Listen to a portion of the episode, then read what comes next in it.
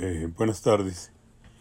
Como cada jueves, hoy nuevamente me pongo en este espíritu de compartir esta pequeña reflexión sobre eh, esta filosofía tan importante que he descubierto en mi vida, que es tratar de vivir el solo por hoy.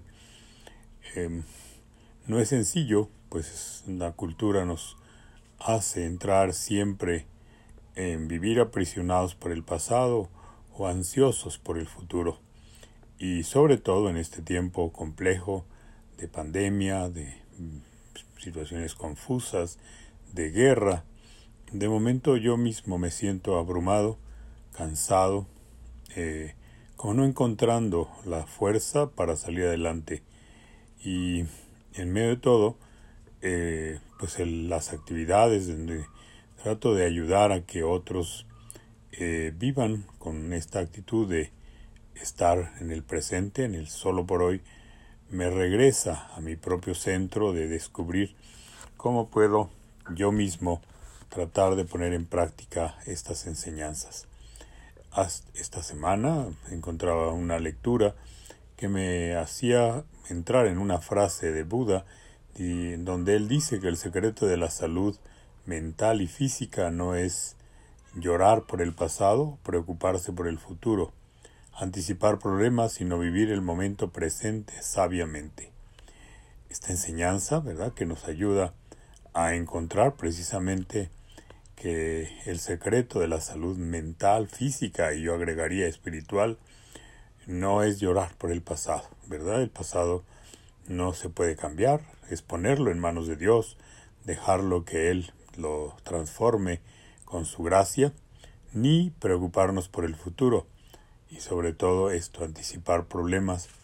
Muchas veces he tenido que sufrir por lo que me imagino que puede pasar, y pasa el tiempo y cuando veo que no sucedió, me descubro como recriminándome a mí mismo haber gastado tanta energía eh, metido en los problemas que solo están en mi cabeza.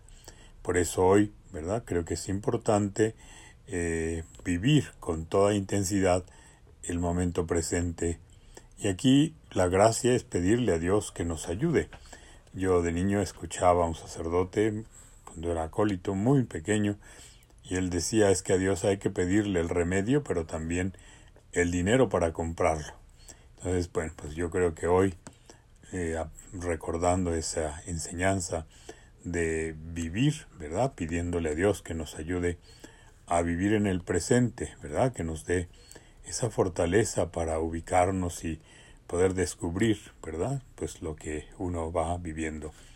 Hace unos minutos caminaba eh, después de ir a tomar un café y encontraba de momento ya los pájaros que van rumbo a los árboles para descansar, llenos de fuerza, de cantos, de alegría, y me decía pues que por eso el Evangelio marca muy atinadamente que pues las aves del campo no trabajan ni hilan, pero se visten mucho mejor que Salomón y pues Dios les da lo necesario.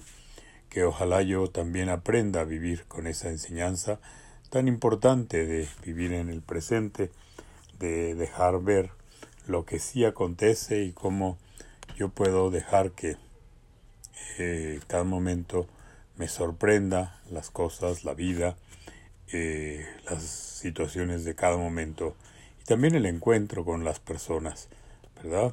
Ha sido una mañana muy especial de encuentro con amigos, de escucha atenta a situaciones complejas, difíciles, que yo no puedo resolver, pero que sí puedo escuchar y acompañar.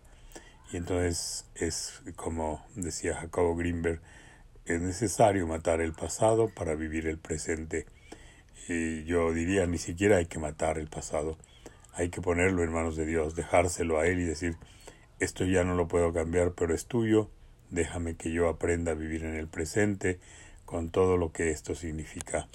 Creo que este trabajo que nos da después de la pandemia el poder ver que tenemos otros recursos para acercarnos a la humanidad, a las personas, como estos pequeños espacios de grabación para ir al encuentro con ustedes. A muchos tal vez nunca los veré físicamente, pero sentirlos y sentir que para ustedes es vale la pena hacer este pequeño esfuerzo de cada semana para tratar de encontrar juntos una vivencia más del solo por hoy.